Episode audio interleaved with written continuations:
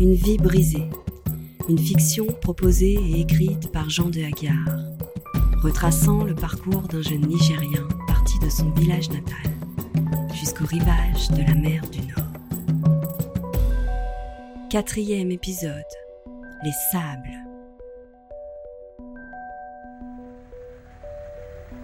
Le pick-up filait dans la nuit, silencieux. Ils étaient un peu comme sur un tapis volant, entre le ciel et la terre. La voûte céleste les accompagnait, infiniment rassurante. Passé la stupeur de leur embarquement et du départ, ils essayaient maintenant de reprendre leurs esprits et de s'installer le mieux possible. Chacun s'était plus ou moins imaginé un voyage en voiture, en bus ou, ou pire, en camion. Mais qui aurait songé à être transporté dans une bétaillère, les pieds dans le vide, accroché à un bâton noueux pour unique sécurité À l'est, le jour commençait à poindre, et avec lui une chaleur lourde, dense.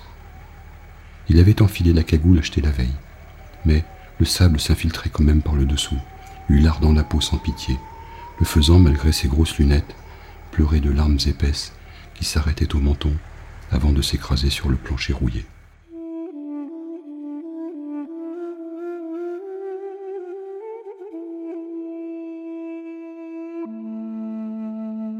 Ça va demanda-t-il à Mamadou, qui était parvenu à rester à ses côtés malgré la confusion du départ. Oui, ça va, merci. Mais qu'est-ce qui nous arrive? C'est incroyable. C'est un enfer cette histoire. T'as raison, c'est n'importe quoi. On va tous crever là si ça continue. Tous crever.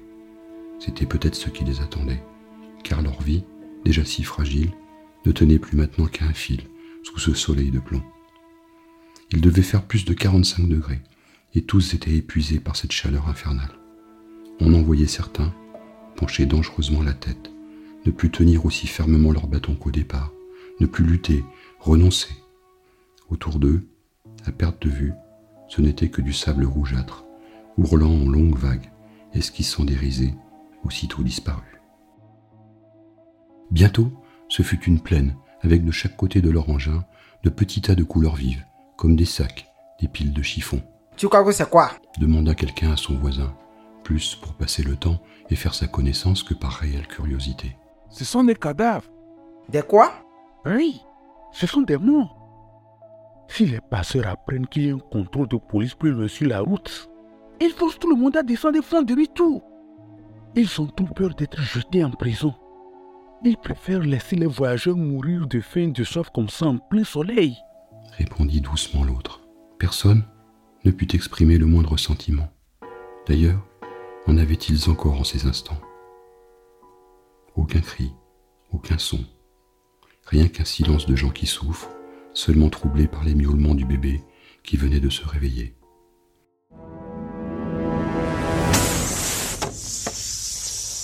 Un coup sec comme un tir de fusil claqua soudain et les fit sursauter.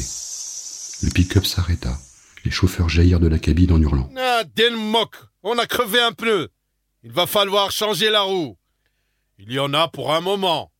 Descendez tous, restez calmes et ne vous éloignez pas. Les autres conducteurs s'approchèrent pour voir ce qui se passait. Perdus en conciliabule, ils chuchotaient, semblant hésiter sur la conduite à tenir. Finalement, le petit gros prit la parole. Les autres partent devant.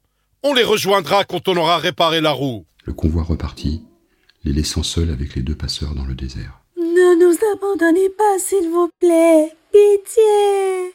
Supplia une vieille femme qui tremblait depuis le départ. Toi, la vioque, tu la fermes. Sinon, on te laisse ici. Tous avaient peur que les passeurs ne les abandonnent pour rentrer plus vite à Agadez.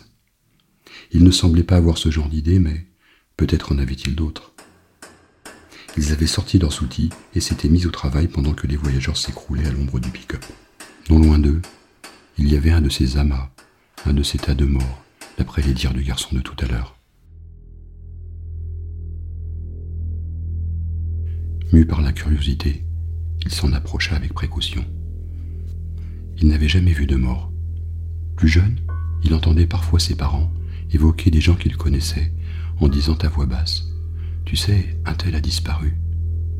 Il s'imaginait alors que la personne s'était évaporée, transformée en poussière avant de s'envoler dans le ciel. Mais les disparus ici pourrissaient au soleil, enchevêtrés, dépenaillés, à moitié déjà recouverts par le sable. Certains avaient l'air presque étonnés, d'autres, les yeux si grands ouverts qu'on les aurait crus vivants, semblaient implorer dans une ultime prière de l'eau, du pain, une main amie. On en voyait s'être levé, recroquevillés en boule en attendant la fin. Mais les griffures qu'ils s'étaient eux-mêmes infligées au visage témoignaient de leur agonie, de leur extrême souffrance en ces derniers instants, où le fil ténu de la vie s'effiloche avant de se couper net. Tout avait été trop vite.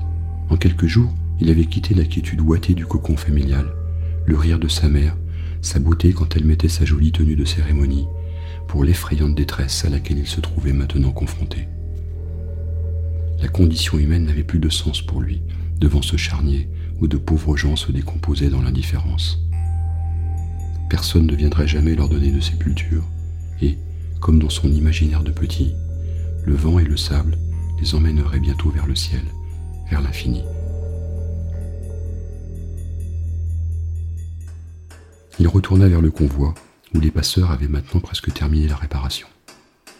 Mamadou le regarda, lui esquissa un sourire dont lui seul avait le secret. Leur amitié naissante prenait son envol dans les épreuves qu'ils traversaient ensemble, dans l'apprentissage de la vie en somme. Et si aujourd'hui c'était la leçon du pire qu'ils en avaient reçu, ils se croyaient encore assez jeunes et naïfs pour penser un jour en vivre de plus belle. Allez, vous remontez à l'arrière. Ne traînez pas. Vite, vite. Aïe, aïe. Ils grimpèrent aussi vite qu'ils purent. La jeune maman lui confia son enfant le temps de s'installer. Leurs regards se croisèrent, et l'espace d'un instant, ils ne furent plus dans cette épopée sinistre, mais ailleurs, entre eux, tout simplement. Assieds-toi à côté de moi.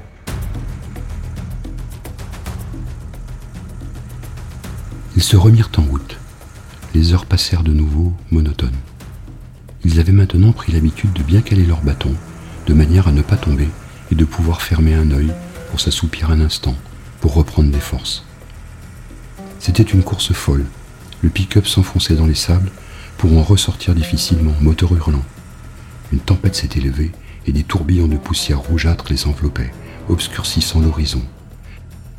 Un vent sec et dense comme de la pierre giflait, griffait, sans pitié. C'était sans fin.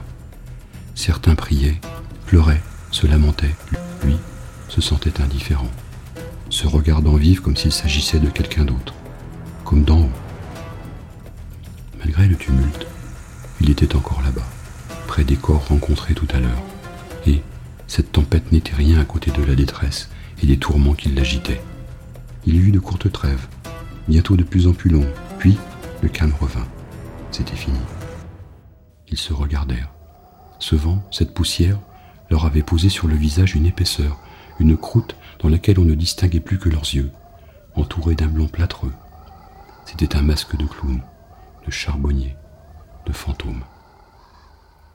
Bientôt, le soleil déclina, et ils se retrouvèrent sur une plaine où devait passer un cours d'eau, car on apercevait parfois un arbre, une chèvre, quelques maisons aussi.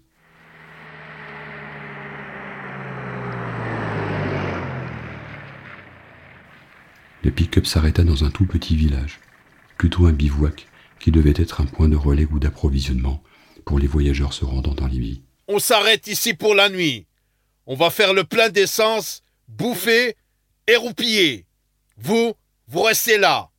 Les plus malins trouveront bien un peu d'eau et de nourriture. Les autres n'auront qu'à pioncer. Qui d'ordine, paraît-il? Éructa le moustachu au petit bout dans un rire gras, découvrant une bouche édentée.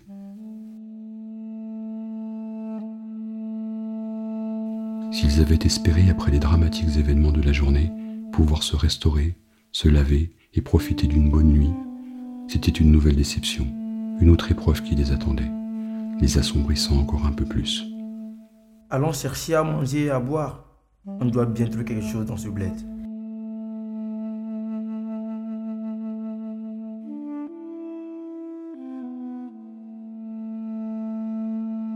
En effet, plus loin, un vieux nomade, vêtu à la mode berbère, proposait sur une couverture posée à même le sol quelques denrées, quelques boissons. Ils purent remplir leur bidon d'eau, acheter des fruits ainsi que des boîtes de lait concentré pour la maman et le petit. La nuit était tombée maintenant, silencieuse, seulement troublée par le blatèrement de chameaux retenus dans un enclos. Ils s'installèrent comme ils purent le long du pick-up, à même le sol, essayant de se protéger du froid glacial qui avait succédé à la fournaise de la journée. Certains, qui avaient déjà tenté le voyage, avaient prévu des couvertures et même des doudounes. D'autres, comme lui, n'avaient rien que leurs vêtements habituels. Tiens, on a trouvé du lait concentré pour ton fils, c'est mieux que rien. On a aussi un peu d'eau et des fruits si tu veux. Il s'était dit qu'il essaierait d'engager la conversation avec la jeune maman. Il la trouvait très jolie et elle aimait bien le petit aussi. Merci, c'est très gentil d'avoir pensé à nous. De rien, c'est normal. Euh, comment t'appelles-tu? Je m'appelle Elvira et mon fils Félix. Je suis ivoirienne. Félix, c'est le prénom de notre président, le grand Oufet Boigny. C'est lui qui a donné l'indépendance à notre pays.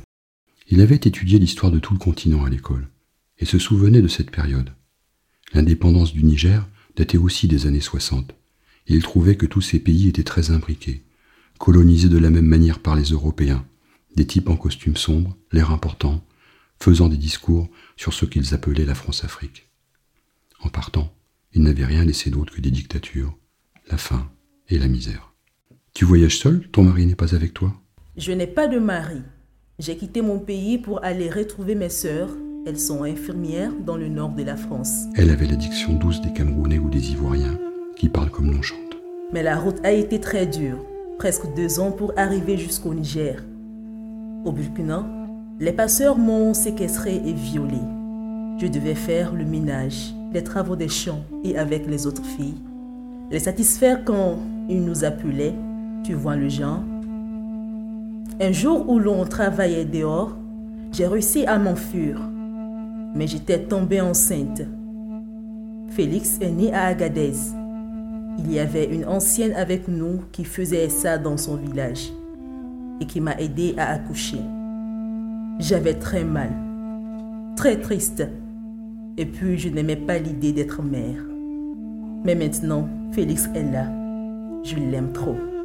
Lui aussi aimait bien Félix comme Félix le chat, une bande dessinée qu'il avait vue un jour chez un copain du village. Félix ressemblait à un chat, en avait le regard et les moustaches, celles que le lait concentré lui avait laissées sur la lèvre supérieure. Il se couchait entre Mamadou et Elvira. Elle ne dormait pas encore, et lui fit un sourire. Lui aussi lui sourit, puis regarda le ciel, et se souvint des noms magiques qu'il avait appris. Alpha du centaure, Andromède. Dans la nuit, les yeux d'Elvira brillaient comme deux étoiles, deux talismans, sertis dans la plus belle des galaxies.